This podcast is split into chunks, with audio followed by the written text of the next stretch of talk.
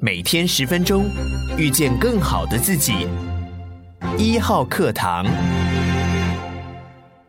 各位好，我是丁学文。希望大家在下雨天的时候心情还是要保持好。时间很快啊，又到了一个礼拜。那这个礼拜呢，蛮精彩的。所以今天我要选的两则新闻呢，都跟全球地缘政治有关。第一则呢是十月七号，美国拜登政府宣布啊，要对中国大陆的出口半导体晶片采取新的出口禁止啊。那全球半导体呢？大家看到，包括台积电股票就很惨很惨呐、可是很多人说，美国这一次打出的是七伤拳。虽然中国大陆的半导体发展会倒退，不过对全世界啊，半导体产业都有蝴蝶效应哦。因为这一次的加强版的晶片禁令啊，从硬体扩大到软体。那以台湾半导体为例啊，你就算接到美国的订单，你可能还是要靠中国大陆。你比如台积电有南京厂去生产。那台湾跟中国大陆到目前为止，半导体还是有六成的出口是以陆港城市为主哦。所以台湾其实。真的也是箭在弦上。第二则新闻也是十月七号，美国贸易代表戴琪啊，来自台湾的发表演说，呼吁美国产业政策应该把维护国家安全纳为首要的目标，而且批评中国大陆的贸易政策呢，一直是以借由贸易自由化提升的效率，却在削弱美国的供应链，并恶化高风险的依赖。那接着呢，我们看到同一天，我刚才前面提到了，拜登马上宣布对中国大陆的新出口管制。还有啊，十月十一号啊，本来很多人以为中美的贸易会缓解，因为很多人说对中国关税政策会放松嘛。结果戴奇说，这个东西对解决美国通货膨胀帮助不大，看起来变强硬了啊。所以全世界的全球贸易啊，看起来已经不可能回头。第一则新闻有关这个半导体这一块，我要引述的是《伦敦金融时报》，它的标题写的是“中国晶片宠儿 YMTC 就是长江存储啊，因为美国出口管制成为焦点。”CNBC 的标题则是“美国这一次难以想象的晶片出口禁止哦，阻碍中国的半导体野心哦。”第三个是路透社，它的标题写的是“台湾经济部长王美花表示，如果台湾安全，晶片供应链就会安全。”官话听不懂啊。我要怎么解读呢？首先呢，很多人可能一下子搞得不飒飒。如果你不是科技业的，我简单跟大家说，这一次为什么引起这么多人的注意，甚至半导体股票大跌哦？我简单把它分成五大类哦，category。第一个就是说，这一次对中国出口的禁令呢，首先就是把半导体先进制程的设备也列入了清单，而逻辑晶片呢，包括十六纳米、十四纳米以下的半导体设备都列入管制哦，所以它是方方面面全面堵杀。第二个是。扩展到记忆体生产设备的管制啊，你譬如说第一任啊，十八纳米以下，或者是 NAND 快闪记忆体一百二十八层还有以上的制程设备，也要遇到核准才可以到中国。第三个呢，就是除了设备外，高效能运算的 AI 晶片、人工智慧，还有超级电脑的晶片零组件列入管制。第四个呢，就是过去啊，美国封杀科技产业的措施哦，通常是锁定公司或者有实体清单，那你只要在实体清单内，你就要申请嘛。不过这一次他们采用的是。最严格的 FDPR 就是外国直接产品规则哦，也就是说，你只要有美国的技术、软体、设备，甚至是生产的产品，你都要美国商务部许可。那这么一来哦，管辖权就很大喽。那第五个更引起很多人注意的就是美籍华人，如果你有美国的护照或者是绿卡，你就不可以协助中国的某些他用 some 的 IC 制造商发展或制造 IC。这是美国对中国实施所谓的华为的制裁以来哦，最凶最狠的一次哦。大家如果回头想一想，在二零二零年的时候，本来华为多不可一世啊，简直就是这个所谓中国的 champion，中国的民族救星，或者是民族最引以为傲的企业。可是美国出手哦，所以华为就被打得七零八落哦。那甚至还把他女儿关在加拿大。如果大家有看到的话啊，那全球所有企业当时呢得到的商务部的说法都是说呢啊，他有可能跟解放军有关系。那可是从那个时候开始，我们就知道。中美在高端的科技上面要开始剑拔弩张。那美国商务部也表示哦，是缓减中国军事项目的进展。这些项目呢，常常利用超级电脑模拟核爆啦，开发超音速武器啦，并建立先进的网络系统去监控异议人士。美国呢，很认为，哎，这跟军事一定有关，所以我一定要保护我自己。那半导体另外还有很重要是人才嘛。你其实就以台湾来说，目前大概还有两百多位哦，持有美国护照的台裔专家，其实在大陆的半导体工作。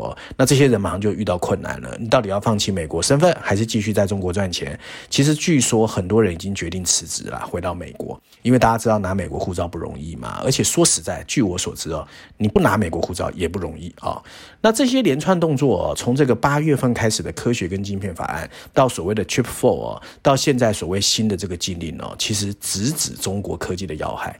有一个说法是说呢，切断中国这个所谓的各种管道呢，会加快中国的自主研发。不过说起来不容易啦，你看台湾的半导体晶片发展了多久？而且说实在，现在很多高端的技术跟设备真的还是靠这个美国嘛。所以美国现在动作越来越凶了啊！我觉得全世界真的越来越难看懂啊。那对台湾有没有帮助？对台湾有没有影响？对台湾当然没帮助，但是影响很大的，因为很多人认为这一次会达到锁喉的效果，所以中国后续也有可能有一些报复动作或者是反应。那台湾夹在中间。我觉得真的很难啦，为什么？因为大陆半导体市场到现在哦，占全球终端用户的需求还有四分之一哦。可是台湾的晶片生产占全球总量的七成，而台湾跟中国之间又有五成左右的关联性。你说对台湾是利还弊？当然是弊嘛。那所以呢，你也看到台积电的股价在十一号开盘重挫，两天跌了十 percent，所以短时间之内不容易这么平息哦。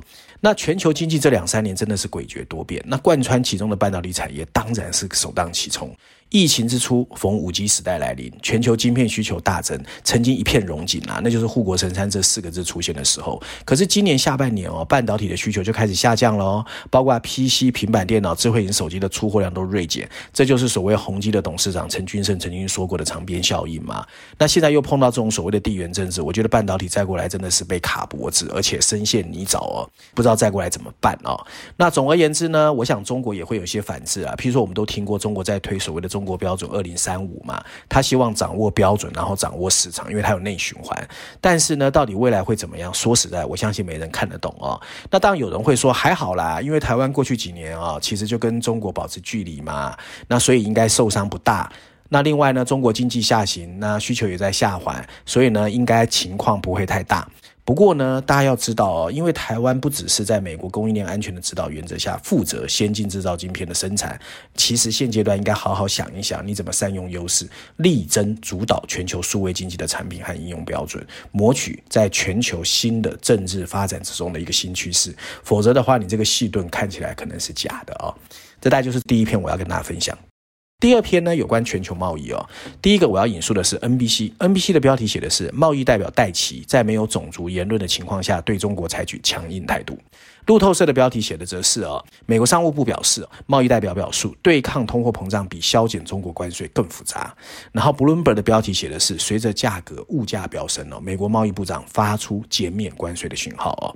那二零零八年诺贝尔奖的这个得主克鲁门呢，又开始讲话了。他在《纽约时报》说，他没有内幕消息，他不知道为什么拜登越来越硬。不过他推测哦，这个转变反映两件事：第一个是白宫领悟到全球的危机越来越近；第二个，美国开始有经济力量的信心哦，所以动作越来越大。克鲁门说呢，一方面哦。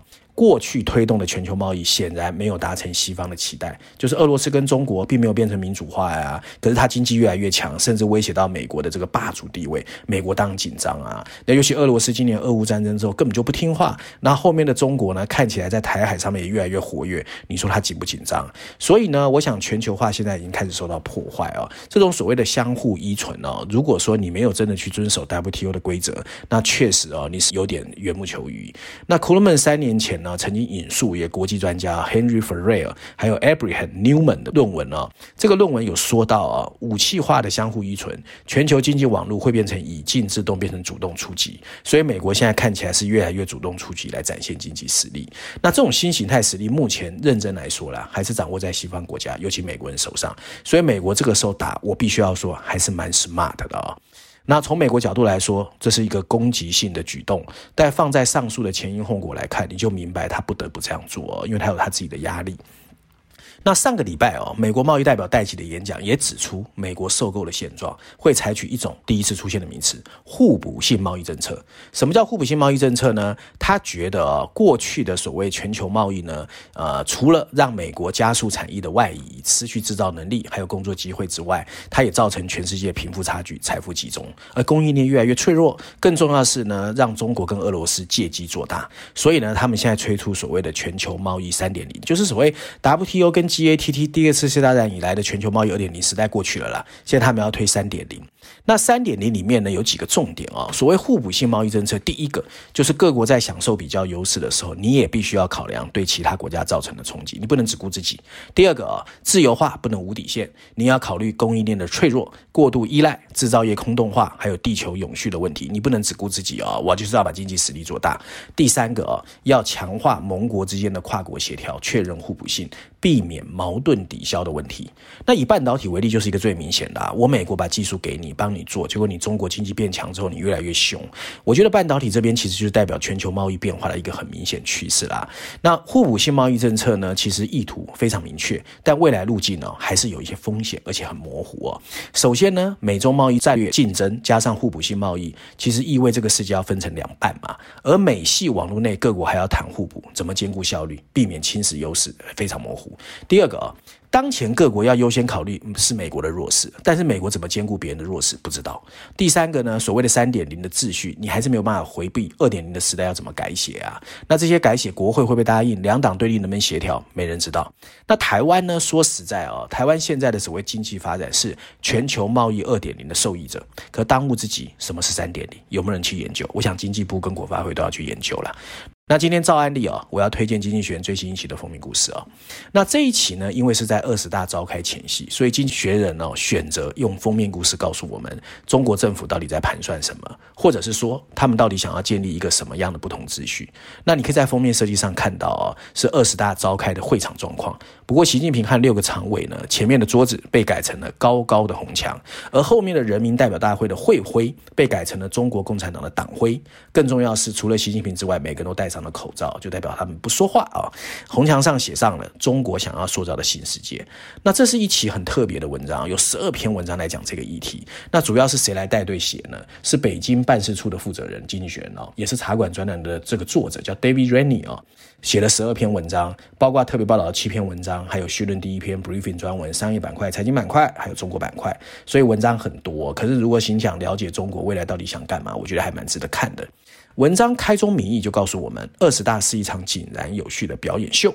十月十六号开始，中国共产党会在北京人民大会堂举行五年一次的人民代表大会。会场上呢，不会有任何茶杯不合时宜，你也不要想要听到任何抗议的声音。不过，经济学人认为，这只是凸显共产党对权力的极度痴迷，而监视范围早就已经扩大，审查也已经开始加强，民营企业中的党组织正在发挥作用，所作所为，当然大家都知道，为了确保共产党的权力胜过一切。事实上呢，经济学人认为，中国正在全球范围建立一个更适合专制政权的全球新秩序，因此。中国开始采取了双轨制，它一方面致力于吸纳全球的机构组织，但又想重新定义支撑这些机构的运作规则。